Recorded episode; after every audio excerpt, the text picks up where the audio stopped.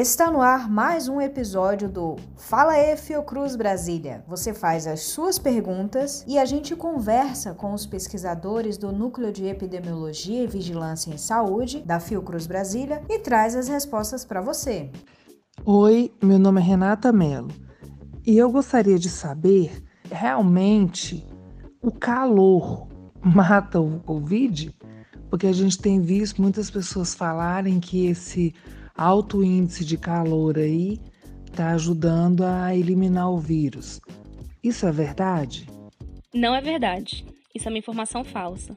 A temperatura do corpo humano é em torno de 36 graus e o vírus sobrevive e se reproduz no nosso organismo. Estudos indicam que, mesmo em temperaturas que chegam a 40 graus, os vírus resistem por vários dias. A sobrevivência dos vírus depende também de outros fatores, como o tempo de exposição. As informações são do Núcleo de Epidemiologia e Vigilância em Saúde da Fiocruz Brasília.